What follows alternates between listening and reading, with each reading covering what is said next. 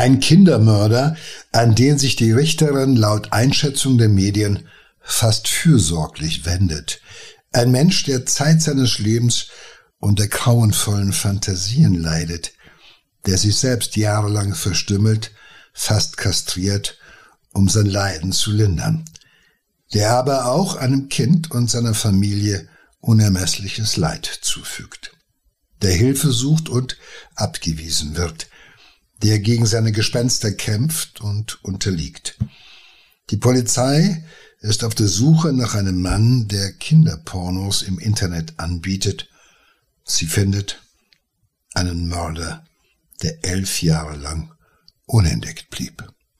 Hallo und herzlich willkommen bei unserem Podcast im Kopf des Verbrechers.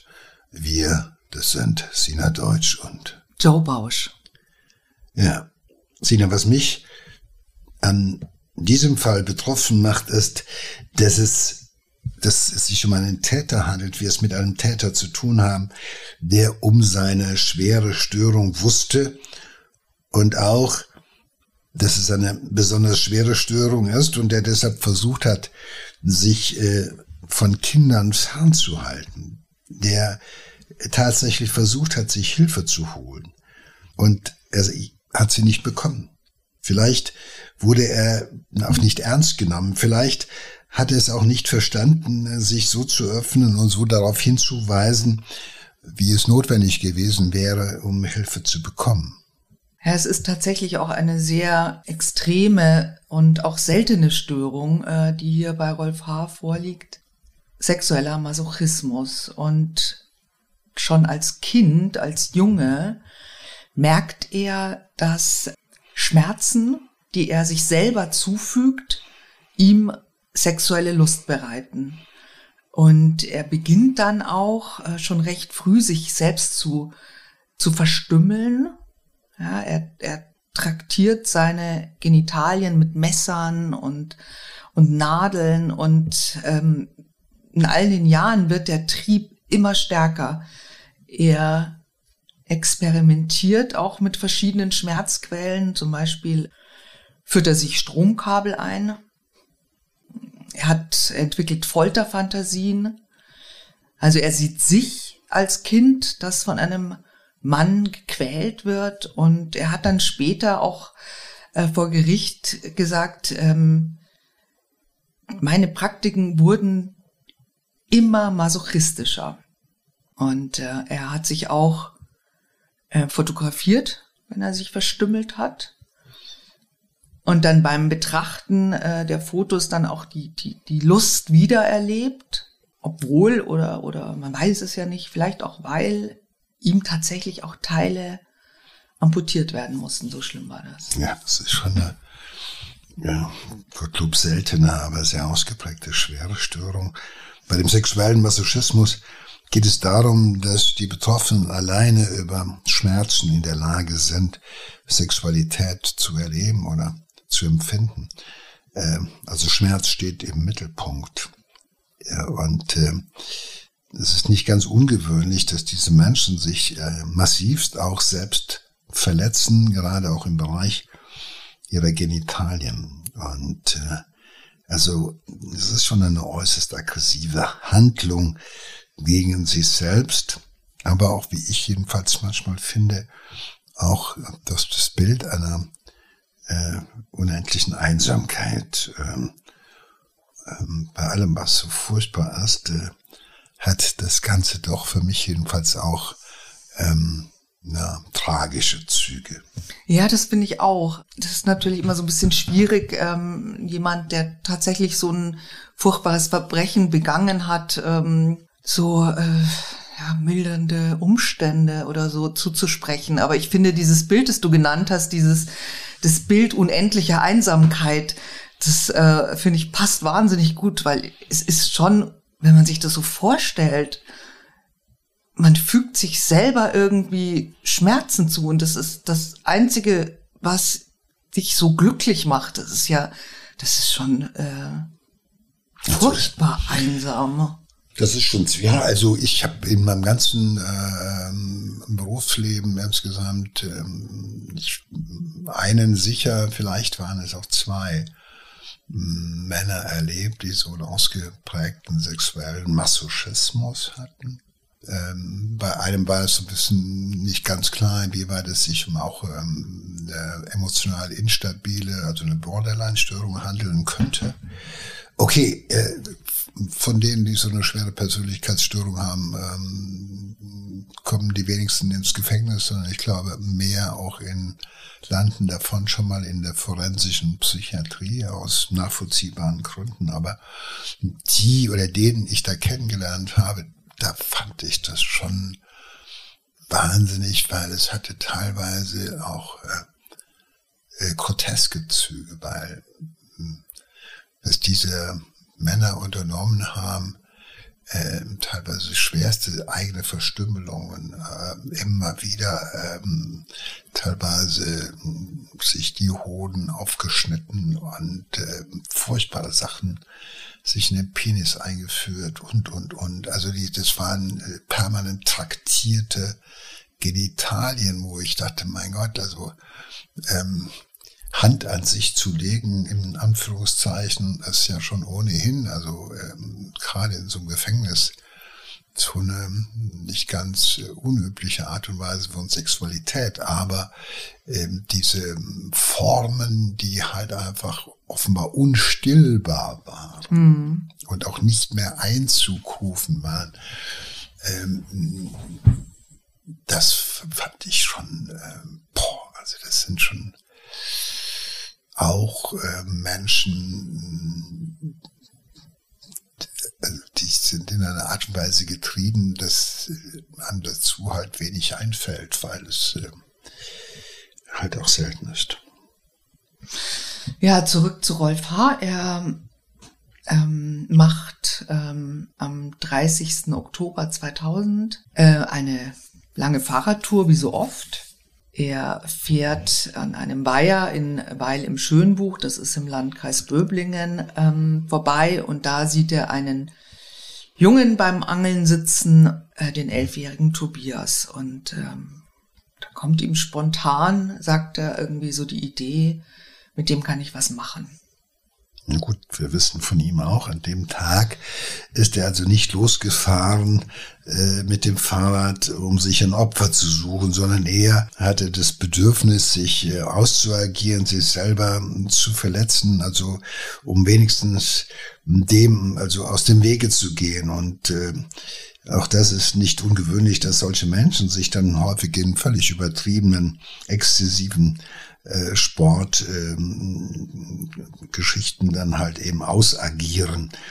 Äh, in dem Moment, wo sie merken, äh, jetzt geht's los, jetzt überfällt mich dieses Gefühl, dann stürzen sie sich halt eben häufig in den Sport, um das loszuwerden, wie gesagt, was sich ansonsten ja doch an äh, an äh, Gewalt gegen sich selber richtet. Und ähm, also das ist ja auch manchmal eher die, sage ich mal, akzeptiertere Art und die bessere Art, diese Gefühle zu kompensieren oder zu sublimieren. Aber trotzdem hat es an diesem Tag offenkundig nicht gereicht.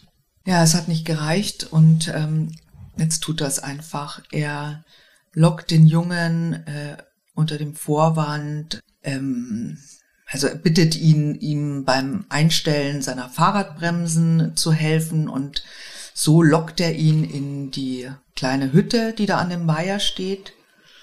Das heißt also, er überschreitet also tatsächlich jetzt die Grenze, die er jahrzehntelang wahren konnte, indem er eben nur sich selbst verletzt hat und niemand anderen. Er hat dann ähm, mit einem Butterfly-Messer den Jungen bedroht und ihn aufgefordert, ihm äh, sein Geschlechtsteil zu zeigen, aber der das Kind will nicht. Er er schreit, strampelt, ähm, wehrt sich. Ähm, und Rolf H. hat dann später auch gesagt, er wollte einfach nur, dass das Kind aufhört äh, zu strampeln und dass es aufhört zu schreien, sondern es soll einfach still sein. Und äh, er nimmt sein Messer und sticht zu. Insgesamt 38 Mal. Das Kind verblutet. Und ähm,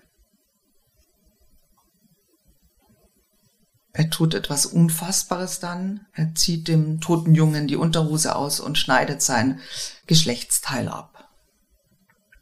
Ja, das Abschneiden des Geschlechtsteils ist für diesen Täter im Endeffekt der Höhepunkt dieser sexuell orientierten Tat, weil er schneidet das Geschlechtsteil nicht nur ab, sondern er konserviert es auch in Fotos, die er sich immer wieder anschaut, also jahrelang.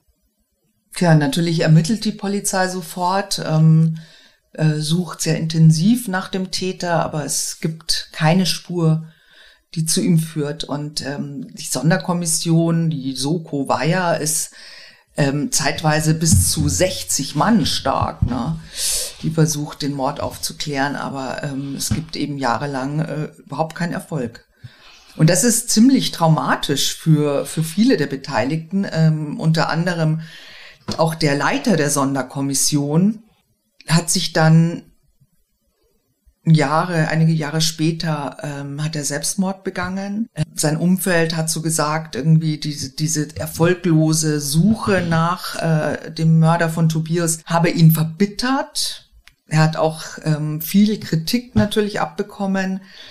Er ist dann von der Soko ähm, 2002 zur Bereitschaftspolizei gewechselt und ähm, zwei Jahre später hat er sich auf der Toilette seiner Dienststelle mit seiner Dienstwaffe erschossen. Und also nicht nur das Umfeld hat gesagt, dass das was mit dem Fall zu tun hat, auch er selbst hat in dem Abschiedsbrief, den er hinterlassen hat, äh, Bezug zu dem Fall hergestellt. Also es ist wirklich, ähm, da passiert viel und in all diesen Jahren lebt der Täter unentdeckt, unauffällig, zurückgezogen. Er ähm, ist Bäcker und äh, hat äh, Hobbys wie eben auch das lange Radfahren und Modellautos sammeln und er versucht eben sich so mit seinen, seinen Neigungen damit ähm, zu beherrschen, aber seine Neigungen beherrschen ihn weiter, nur hält er nie mehr an, wenn er ein Kind sieht. Und er fragt sich natürlich auch, woher kommen diese, diese sexuellen Fantasien? Und ähm, er findet da auch keinen Ausdruck, kann sich das nicht erklären. Er sagt nur, er ist in einer behüteten Familie äh, am Bodensee, ähm, als Sohn eines Malers und einer Putzfrau äh, aufgewachsen. Er sagt immer wieder, seine, seine Kindheit und seine Eltern haben also damit nichts zu tun. Ja gut, das sagt er ja nicht ganz äh, zu Unrecht oder er denkt das auch nicht ganz äh, falsch. Die Schuld liegt sicherlich nicht bei seinen Eltern. Äh, wir müssen eher davon ausgehen, ob uns das jetzt gefällt oder nicht. Hm, ähm, das ist auch äh, sage ich mal, überraschende ähm, genetische Sprünge gibt. Wir haben nun mal mit einer Häufigkeit von einem Prozent beispielsweise ähm, Pädophilie in der Bevölkerung quer durch alle ähm, ähm, Gesellschaftsschichten. Wir haben eine Häufigkeit von ein bis zwei Prozent von äh, sadistischen äh, Tätern in der Bevölkerung. Äh, wir haben Psychopathie ungefähr bei 11 Prozent in der Bevölkerung und so weiter. Also es gibt offenbar, äh, sage ich mal, auch zufällige Konstellationen und es gibt Fachleute, die sagen, naja, manches ist nun mal auch genetisch bestimmt. Mhm. Also manche behaupten 40 bis 60 Prozent dessen, was wir sind, was uns ausmacht als Mensch, ist genetisch bestimmt. Wie auch immer, also wie gesagt, äh, äh, es äh, ist naheliegend, immer zunächst im Elternhaus zu suchen, ob irgendwas schiefgelaufen ist. Auch das ist ja der Hinweis auf Genetik und mm. Erziehung mm. und so weiter. Aber äh, da ist auch nicht immer etwas ähm, äh, zu finden. Das ist äh, so. Er ist ganz behütet aufgewachsen und ähm, ähm, wie so viele andere, die ich kenne. Täter, die in einem äh, behüteten Elternhaus von liebevollen Eltern ähm, ähm, erzogen und äh, aufgewachsen sind. Ähm, da ist nie irgendwie etwas äh, passiert wie Gewalterfahrung, Vernachlässigung, mhm. überhaupt nicht. Also die hatten eine schöne Kindheit, tolle Eltern.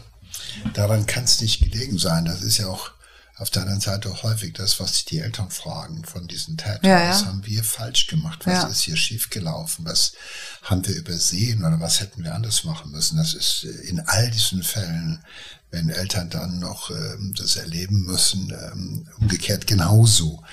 Und ähm, das ist und ähm, bevor wir bevor wir anfangen uns irgendwie was passendes zurechtzulegen äh, und auch immer wieder nach den Eltern zu schauen, ähm, da denke ich mir, sollte man wirklich mal davon ausgehen, dass gewisse Konstellationen halt einfach genetisch bedingt und determiniert sein können.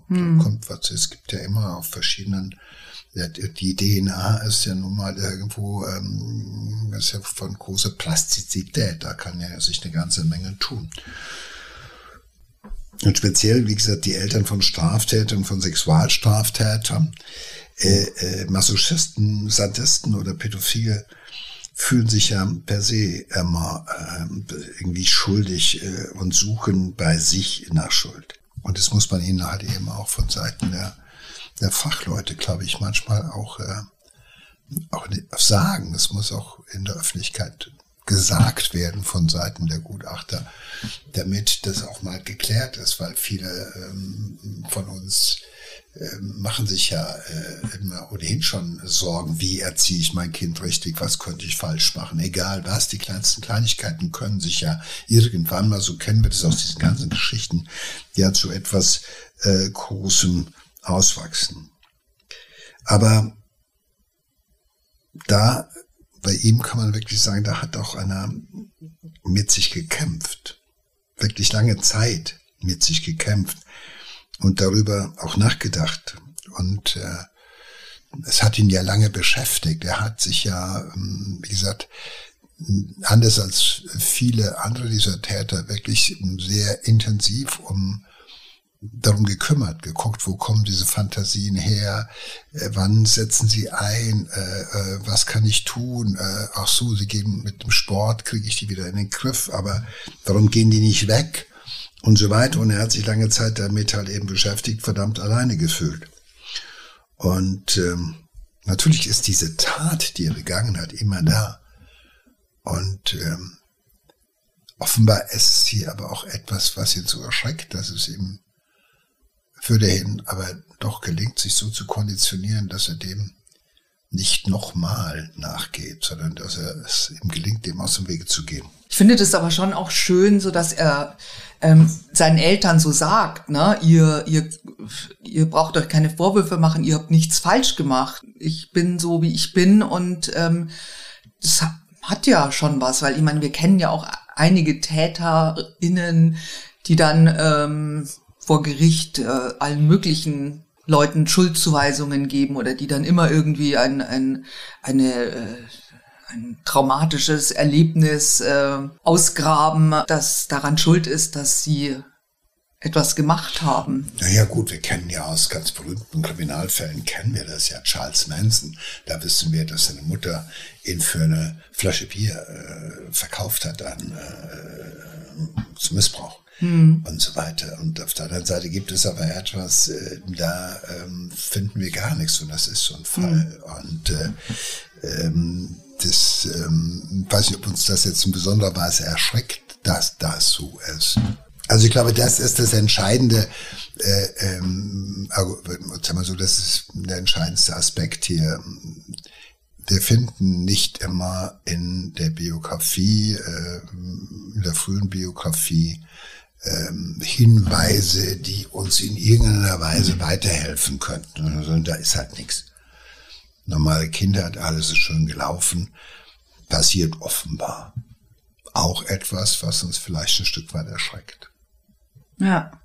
Ja, wie du gesagt hast, also die Tat ist, verfolgt ihn, also er, er zwingt sich also tatsächlich, sich von Kindern fernzuhalten, äh, weil er furchtbare Angst hat, dass er nochmal sowas tut und er geht 2010 auch noch einen Schritt weiter.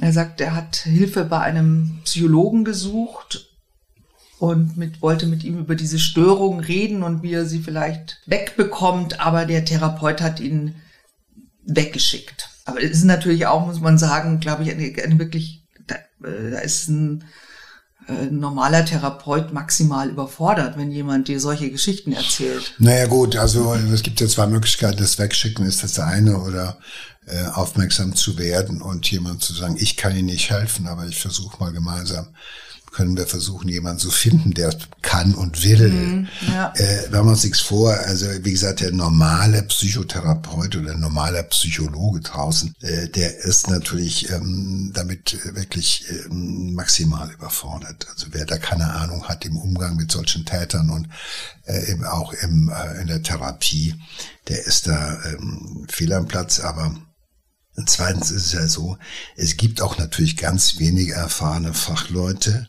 an die man sich wenden könnte. Und äh, dafür gibt es auf der anderen Seite mehr, die schlagen die Hände über dem Kopf zusammen, wenn da einer ankommt und auch das nur in Andeutungen erzählt, was er alles schon von frühester Jugend an mit sich macht, worüber er Lust erlebt und Schmerz erlebt und äh, was das mit ihm macht. Und äh, ich denke mal, er hat diesem Psychologen nicht ähm, erzählt, dass er halt einfach schon ein Kind umgebracht hat. Wobei auch das unter die Schweigepflicht fallen würde. Also äh, das zum einen und das zweite, ähm, äh, ich sag mal, äh, die allerwenigsten Psychotherapeuten ähm, haben Interesse und dann zeitlebens in ihrem ganzen Berufsleben Spaß daran, mit solchen schwierigen Menschen irgendwo Lebenszeit und Therapiezeit zu verbringen, weil überleg dir mal, das ist schon auch so eine Ecke. Da wühlst du quasi stundenlang in Schweiß, Tränen, Blut und Verzweiflung. Und das muss, äh, will man nicht machen. Und dann sagt man lieber, gehen Sie woanders hin. Ich will mit Ihnen nichts zu tun haben. Das ist ja bei vielen anderen auch, bei Borderline-Gestörten beispielsweise, will auch keiner haben. Äh, Passadisten will man, also alle die, die wir, über die wir so reden, sind alle, die, über die wir so reden, die will per se natürlich keiner in seiner Praxis haben.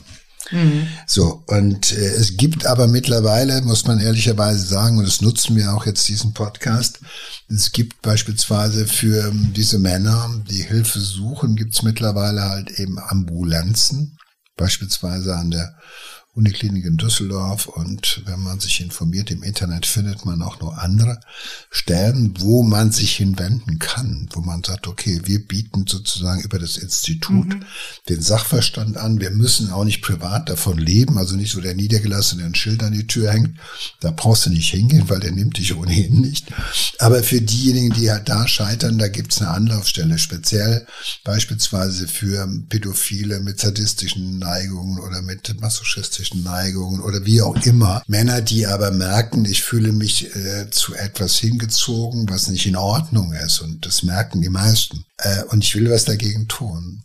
Dass sie wenigstens weniger Anlaufstellen haben, wo sie Hilfe finden können. Das ist schon mal mehr als äh, mehr kann man nicht anbieten, weil äh, äh, ähm, das äh, ist klar, man kann nicht flächendeckend für wenige Ausnahmefälle flächendeckend irgendwo Strukturen anbieten, äh, wo die Hilfe finden könnten. Äh, ja, aber immerhin. Ne? Ja, aber also immerhin. Wenn, ich mich erinnere, das, war das doch, hat es angefangen als Pilotprojekt bei der Charité, das hieß irgendwie nicht zum Täter werden oder genau, so, ne? Genau. Hieß das. Und da hat es angefangen, dass man Pädophilen äh, eben so ein Gesprächs- oder Therapieangebot macht. Und das gibt's jetzt ja mittlerweile an mehreren Orten. Und ich glaube, was natürlich dann auch ähm, nochmal wichtig ist, ist, dass es wurde darüber berichtet, es wird ähm, publik gemacht, dass es das gibt. Das heißt, es ist vielleicht auch einfacher für diese Menschen, ähm, sich Hilfe zu suchen. Na gut, äh, es ist natürlich für einen Täter doppelt schwierig, wenn er, sag ich mal, den Mut aufbringt oder die Verzweiflung so groß ist, dass er den Mut aufbringt, über dieses Wahnsinnige, was er daran bewegt, in seinem Kopf äh, zu reden.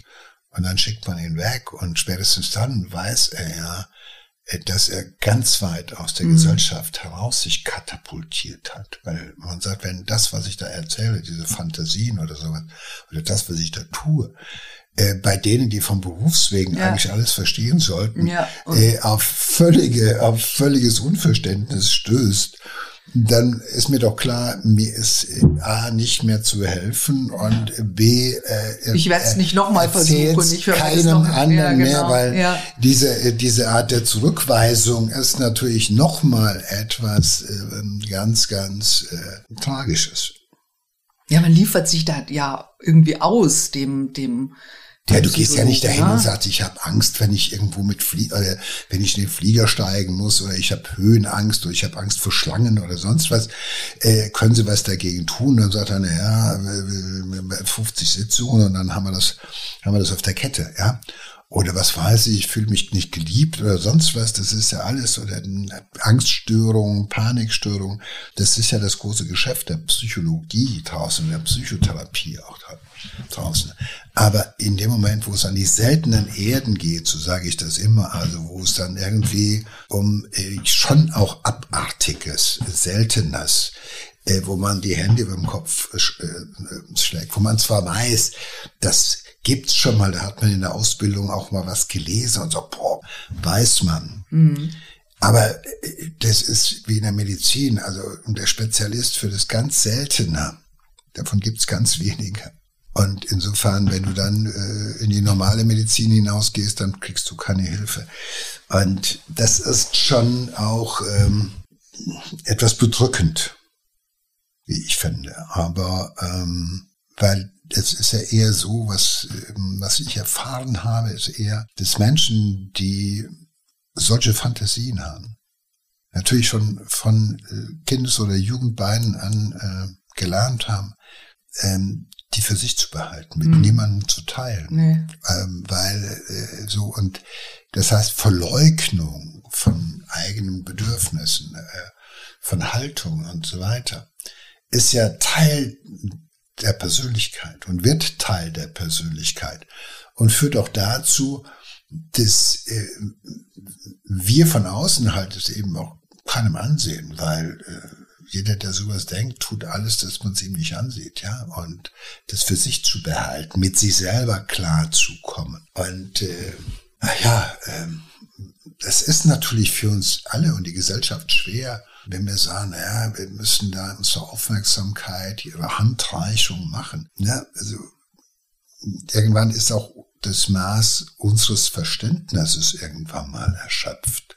Das, was ich meine. Also wir sitzen ja nicht alle da und sind forensische Psychiater und im, oder Freud und forschen und haben Spaß daran, wenn jetzt jemand durch die Tür kommt und ist im Endeffekt eine Riesenkomplikation für deine Klar. und Herausforderung, ja, ja. auch für deinen Beruf. Nur ich finde, ähm, da hast du völlig recht, nur ich finde, es ist schon, also ich kann mich nicht erinnern, dass wir in unserem Podcast schon mal einen Täter hatten, der von sich aus Hilfe gesucht hat. Nein. Nein, deshalb. Äh, Kennst du viele Täter? Ich habe von ganz wenigen Tätern gehört, dass sie mal äh, überlegt haben, äh, sich Hilfe zu suchen. Aber meistens ist es bei den Überlegungen geblieben, weil äh, der Gedanke, ich gehe jetzt los, klingel an der Tür, mhm. mach mir einen Termin und sag dann übrigens, äh, ich habe die und die Fantasien. Äh, ich merke, dass ich irgendwie auch die Nähe zu Kindern suche. Äh, ich befriedige mich, äh, indem ich mir diese Bilder hier angucke. Das äh, ist ja, ja, ich meine, das machen die wenigsten. Ähm, weil äh, man muss sich's vor, es ist auch nichts mit dem, es ist auch nichts, was man seinen Freunden erzählt. Ja. Verstehst du? Äh, einem Freund kannst du sagen, du, ich habe häufig wahnsinnige Angst, wenn ich mit dem Auto unterwegs bin oder äh, ich mag nicht auf Berge oder ich habe einige, die mir sagen, du, ich gehe in keinen Aufzug. Ja, so, das ist alles gesellschaftsfähig. Ja. Ja, so über Ängste, Nöte, und diese Defizite zu reden, das ist ja nichts Ehrenrühriges. Mhm. Aber in dem Moment, wo du, sag ich mal, deine perverse Katze aus dem Sack lässt und äh, sagst, oh, ich verstümmel mich unheimlich gerne, ich äh, schieb mir gerne was in den Penis, äh, geht dir das auch so? Oder nagel ihn an Oder den Baum. Oder nagel ihn an den Baum. Tatsächlich, äh, ja, auch das hat er getan. Äh, dann sagst du dir natürlich, äh. du, nett, dass du in meinem Freundeskreis bist, kannst du mir das bei Gelegenheit mal vormachen oder zeigen. Ich würde da gerne mal mitmachen. Ja. Ich will das jetzt nicht bagatellisieren. Ja, ja, das soll ja. ja nur sagen, dass du schon mit manchen äh, Seiten deiner Persönlichkeit und deiner Triebe deiner Sexualität ja auch in das Abseitige. Das heißt ja nicht umsonst abseitige Gedanken, weil sie weg sind von der hellen Seite dessen, was wir uns anschauen. Und ähm, äh, boah, also ich versuche mir das gerade vorzustellen, wie das wäre, wenn Anna irgendwie an der Tür klingelt und sagt, Herr Doktor, haben Sie mal einen Moment Zeit, mhm. ich hätte da gerne mal ein Gespräch mit Ihnen. Und äh, dass man immer auch dann richtig reagiert und auch die Geduld aufbringt, das ist leider Gottes so. Und ähm, ich meine, und diese Leute erleben natürlich auch äh, jeden Tag in normalen Gesprächen die Abscheu, die 99 Prozent in der Gesellschaft diesen Menschen gegenüber haben. Überleg mal, im, im, täglichen Gespräch über einen Film, über irgendwas, was du in der Zeitung gelesen hast, machen Menschen abfällige Bemerkungen und du weißt, du bist einer von denen. Mhm. Ja. Das ist ja auch etwas, daran trainierst du ja auch äh, im Endeffekt ähm, deine Gedanken verborgen zu halten ja. und die in dir einzuschließen. Ja, und dann ist es August 2011, also genau elf Jahre nach dem Mord an Tobias. Und da gerät Rolf H. erstmals ins Visier der Ermittler. Er, er bietet ähm, kinderpornografisches Material im Internet an. Und es gibt dann eine Hausdurchsuchung. Ähm, die Beamten kommen zu ihm, durchsuchen natürlich auch seinen äh, Computer, finden da weiteres Material, auch Fotos seiner verstümmelten eigenen Genitalien und das Foto, das er von Tobias abgeschnittenen Geschlechtsteil gemacht hat. Ähm, Rolfa gesteht auch sofort und ähm, es wird da ein Abgleich äh, seiner DNA gemacht mit den Spuren vom Tatort und damit hat man den Mörder. Das beweist, er hat den Jungen umgebracht. Und die Polizei ist dann auch sehr stolz, dass ähm, sie fast elf Jahre nach dem Mord den Tatverdächtigen festnehmen konnte und der auch sofort ein Geständnis abgelegt hat. Und jetzt muss sich Rolf H. vor Gericht ähm, für seine Tat verantworten. Da sagt er, wenn es die Todesstrafe gäbe, würde ich die nehmen. Ich habe nicht verdient, weiterzuleben. Das klingt zwar sehr pathetisch, äh, wenn jemand sagt, wenn es die Todesstrafe gäbe, dann würde ich das bevorzugen und fände ich auch angemessen, aber ich bin bei diesem äh, Täter schon geneigt, das zu glauben. Bei allem Pathos, wie gesagt, der mhm. in diesem Satz liegt. Äh, ähm, weil für ihn ändert sich äh, nichts, selbst wenn er im Gefängnis ist, wird er sage ich mal, diese Gedanken nicht los. Sie beherrschen ihn weiter. Die Zelle wird seine Fantasie nicht verändern. Das hm. heißt, er bleibt, er wird ein Gefangener im wahrsten Sinne des Wortes, im doppelten Sinne des Wortes, ein Gefangener in der Zelle, aber auch ein Gefangener, weiterhin ein Gefangener seiner Fantasie. Und ich glaube, das ist das, was er meinte, wenn es die Möglichkeit gäbe, dem Ganzen ein Ende zu machen, indem man mir das Leben nehmen würde, dann wäre es vorbei. Ähm, wenn man jetzt zynisch ist, kann man sagen, ja gut, die Chance, sich selber das Leben zu nehmen, hast du ja lange genug gehabt. Also bevor du auf die Idee kommst, Kinder umzubringen oder sonst was. Gut. Ähm, ja, er hat auch gesagt, dass er jahrelang äh, Selbstmordfantasien hatte, aber vielleicht ist der Schritt, es selber zu tun, naja, klar, äh, der wird dir eben abgenommen durch äh, die Todesstrafe. Naja, es ne? ist ja auch die, das ist ja, es ist ja auch eine Grenze. Ich meine, wo ist die Grenze zwischen Selbstverstümmelung und der Lust an der eine Verstümmelung und der Lust an einem eigenen tut. Das ist ja nochmal was ganz anderes. Man denkt immer, hey, äh, der nagelt dir doch nicht irgendwo den Penis an den Baum, sondern äh, bring dich um. Aber das ist, wie gesagt, das ist Unverständnis für die Form dieser Störung. Mhm. Das ist auch die, die, die, die Zerstörungsneigung in anderen Persönlichkeitsstörungen, wo du sagst, hey, er verstümmelst dich von morgens bis abends. Wir sehen jemand, der hat schon 800 Mal in sich reingeschnitten und macht das weiter. Und es macht uns als Ärzte fassungslos, weil wir es immer noch nicht begreifen, wie es ist. Und so ist es ihn halt eben auch. Ja, das ist auch ein ganz großes Thema dann auch äh, vor Gericht. Ne? Also ähm, und zwar ist der psychisch krank, Also der Gutachter sagt, diese, diese sexuelle Abweichung ist, das ist Zitat, so monströs, dass sie einer psychischen Krankheit gleichkommt. Ähm, das heißt, er soll eigentlich in die Psychiatrie oder soll er ins Gefängnis? Äh, die Frage ist auch, ist er eingeschränkt schuldfähig durch diese Abweichung, die einer psychischen Krankheit gleichkommt oder nicht?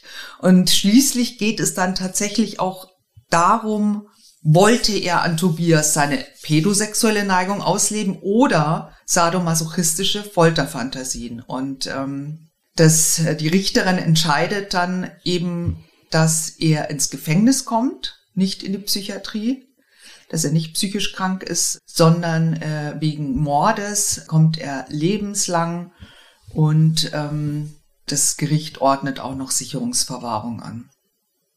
Also er ist in den Knast gekommen und nicht in die Forensik. Na gut, wahrscheinlich hat es ein bisschen auch daran gelegen, dass der Gutachter gesagt hat, dass die ähm, Persönlichkeitsstörung so ähm, monströs ist, dass sie wahrscheinlich auch nicht behandelbar ist. Die Frage der Behandelbarkeit, was soll jemand in der forensischen Psychiatrie, wenn man äh, ihn nicht behandeln kann, wenn man nicht wissen, was wir mit so jemandem machen außer äh, ihn zu beobachten und zu besparen. Also äh, ja, aber man würde doch sagen eher äh, ähm, auch im Hinblick darauf, dass er sich eben schon mal therapeutische Hilfe suchen wollte. Naja, so, er gut, wäre ja. er in der Forensik doch besser aufgehoben als in einem normalen Gefängnis, oder? Das ist die Frage. Gut, also wie gesagt, das ist, äh, man muss davon ausgehen, es ist ja nicht immer so, dass äh, ein Richter oder ein Gericht äh, dem Vorschlag des Gutachters folgen muss, sondern es ist ja eigene, äh, ist ja nur Teil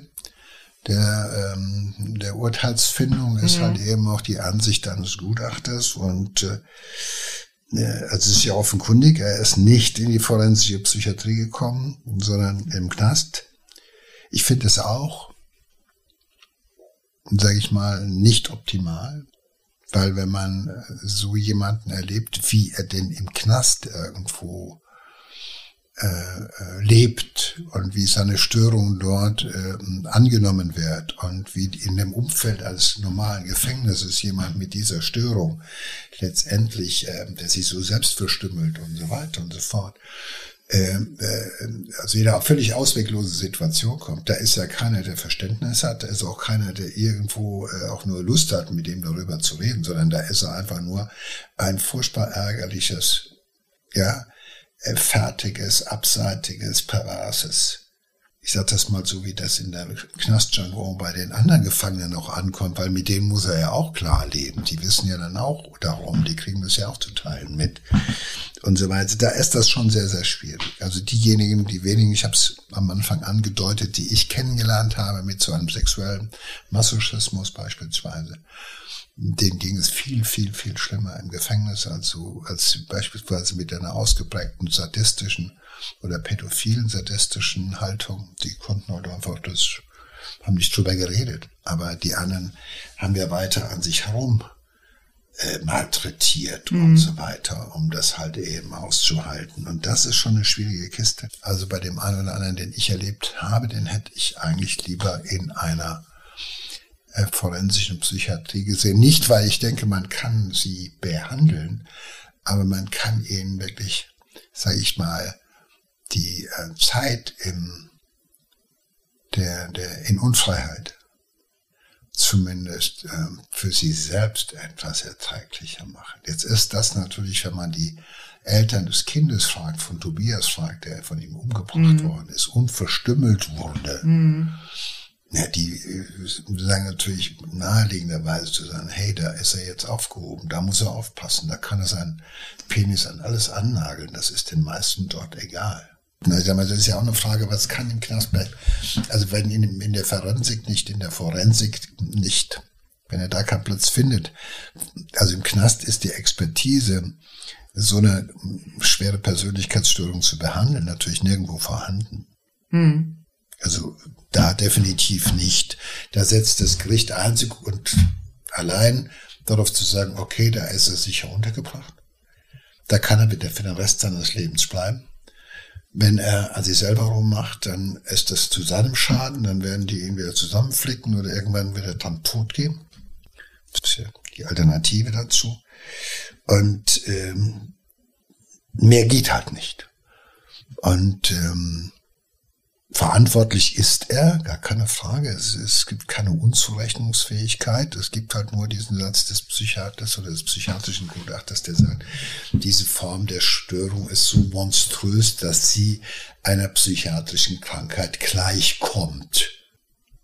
Ja, die Frage, die sich äh, mir stellt, ist natürlich, welche Chance hat denn ein Mensch mit so einer äh, schwerwiegenden äh, sexuellen Störung? Ich meine, er hat jetzt ähm, eine Einsicht, die jetzt den meisten äh, oder fast allen Sexualgewaltverbrechern fehlt, aber also als, als Laie würde ich sagen, die Chance, dass er das irgendwie jemals in den Griff bekommt oder, oder ist, ist ja gleich null. Ne? Er hat dann auch äh, mal gesagt, dass er sogar bereit wäre, sich operativ äh, kastrieren zu lassen, was man äh, tatsächlich ja in Deutschland machen kann. Aber da ist die Frage auch wieder, denke ich mir, jetzt mal blöd gesagt, ich meine, er macht ja nichts anderes, er kastriert sich ja die ganze Zeit schon selber und es hat ihn auch nicht geholfen. Also was soll das dann helfen? Es ne? muss jetzt kein Arzt das machen, dass er selber, ja. also es muss kein Arzt da weitermachen, wo er selber aufhört. Mhm. Ja, also das ist die große, die große Krux in dieser Geschichte. Also geht die Fantasie so weit, dass man weiter sagt, ja, mach an mir rum. Ich meine, wir kennen auch das Krankheitsbild von Menschen, die permanent, äh, sage ich mal, an sich herum äh, äh, operieren lassen. Ja, also sagen wir so, wir kennen es beispielsweise jetzt im Kontext mit, äh, ähm, mit Selbstverbesserungswahnsinn, also Menschen, die plötzlich eine andere Figur einnehmen wollen. Frauen, die aussehen wollen wie Barbie und 153 Mal sich operieren lassen für Geld, das hat ja auch schon eine masochistische Komponente, wie ich mhm. finde. Ja, aber wo das über Bande gespielt wird, da lässt es halt vom Arzt machen und bezahlst dafür viel Geld oder sowas. Du machst es ja so nicht, das ist ja legitimiert. Das darfst du ja alles mit dir machen, weil es ist nicht strafbar. Es gibt andere Formen des sexuellen Masochismus, die sind halt strafbar, fertig. Wer ein elfjähriges Kind äh, zur Befriedigung seiner, seiner äh, äh, Lust und äh, zum Sexual, äh, aus sexuellen Gründen tötet und es verstümmelt, der wird halt mit äh, dem Tode. Also nicht mit dem Tode, sondern der wird mit einer lebenslangen Haftstrafe bestraft. Man kennt das, man kennt das auch bei Borderline-Gestörten, dass sie sich, da müssen immer was operiert werden, da müssen wir was machen, kann man das nicht auch operieren? Der muss ja nicht kastriert werden. Also wenn man wollte, könnte man sagen, probieren wir es doch mal mit einer medikamentösen äh, hormonell, also mit der antihormonellen Behandlung. Es gibt ja heute die Möglichkeit, jemand alle drei Monate eine Spritze zu geben und dann äh, damit hat man ihn auf Kastrationsniveau gesenkt. Und dann könnte man gucken, ob er das Leben im Gefängnis dann besser aushalten kann also, oder ob er weiter. Aber das dämpft doch muss. dann so den Sexualtrieb oder man ja, die empfinden dann nichts naja, mehr. Naja, das wird also einfach, ne, es ist einfach, sage ich mal, äh, natürlich ist es eine sehr grobe Behandlung. Man zielt einfach auf das Hormon und schaltet das Testosteron mhm. auf Null. Fertig. Und das ist nun mal äh, eine Möglichkeit. Ich habe das selber auch schon gesehen, äh, dass einige gerade ähm, äh, sadistische Täter äh, davon manchmal profitiert haben. Äh, äh, es ist auch die pädophilen Täter, da ist es halt eben auch ausdrücklich sogar auch zugelassenes Medikament, das Salbazyl die manchmal halt einfach, weil sozusagen von der Fantasie bis zum Umsetzen wird die Strecke einfach verlängert. Also die Fantasie ändert das ja nicht. Es gibt kein Medikament, was deine Fantasie verändert. Ja. Aber man kann zumindest dafür sorgen, dass zwischen der Fantasie und der Ausführung möglichst lange Strecke liegt, damit man, ne, auch nee, mache ich dann doch nicht. Also dass mhm. man einfach irgendwie die Latenzzeit, die Anschlagzeiten, sage ich mal, äh, äh verlängert. Äh, so ist die Theorie dahinter und ähm, es zeigt auch ähm, bei einer ganzen Reihe wo das von Patienten, wo es ordentlich gemacht wird und kontrolliert wird, auch natürlich die, die Gabe und die Einnahme, äh, zeigt das eine ganz gute Wirkung. Das wäre etwas. Aber gut, das ist mittlerweile auch in, in einem Gefängnis möglich, so eine Behandlung. Mhm. Und ähm, was anderes gibt's halt nicht. Und ähm, also ich glaube einfach, ähm, das Tragische ist, wir kennen keine kein Medikament, keine Behandlung, die darauf wirken könnte, äh, diese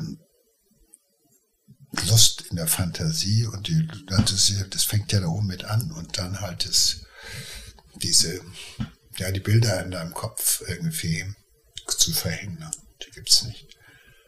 Und ähm, der wird es halt aushalten müssen. Und äh, nochmal, der bleibt im doppelten Sinne jetzt ein Gefangener, ein Gefangener, der der lebenslangen Haftstrafe sitzt mit Sicherungsverwahrung. Da ist das Gericht auf Nummer sicher gegangen, im wahrsten Sinne des mhm. Wortes. Aber der auch ein Gefangener seiner Fantasien bleibt. Und äh, ich weiß nicht, ob das Gefängnis äh, für einen Masochisten ein so schöner Ort ist. Wenn man ganz schwarz sieht, wird man ja sagen, oh, hey, da weißt du doch, ja.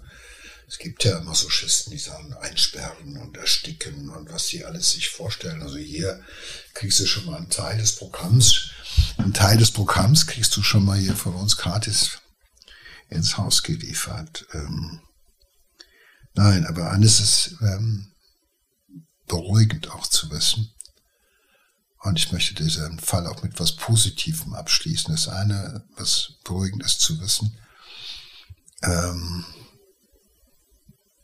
ich glaube, dieser Täter hat nicht noch weitere Taten auf dem Gewissen, für die man, die man eben zurechnen könnte, weil ich glaube, das war einer von der Sorte, der ein Stück weit auch erlöst war, als es, als er der Polizei jetzt endlich ins Netz gegangen ist. Auf der anderen Seite hätte sich ja freiwillig stellen können, wenn die Not zu groß war. Also sorry, ist immer alles, ja. Ich habe nichts gegen die Todesstrafe, aber freiwillig mich in äh, den Knast begeben oder sowas, das habe ich auch nicht gemacht. Das wollte ich dann doch auch nicht. Also man muss es immer so ein bisschen relativieren. Auf der anderen Seite denke ich mir auch, ähm, diese Gitterstäbe des Gefängnisses sind auch in gewisser Weise ein Schutz, weil zwischen ihm und der Welt.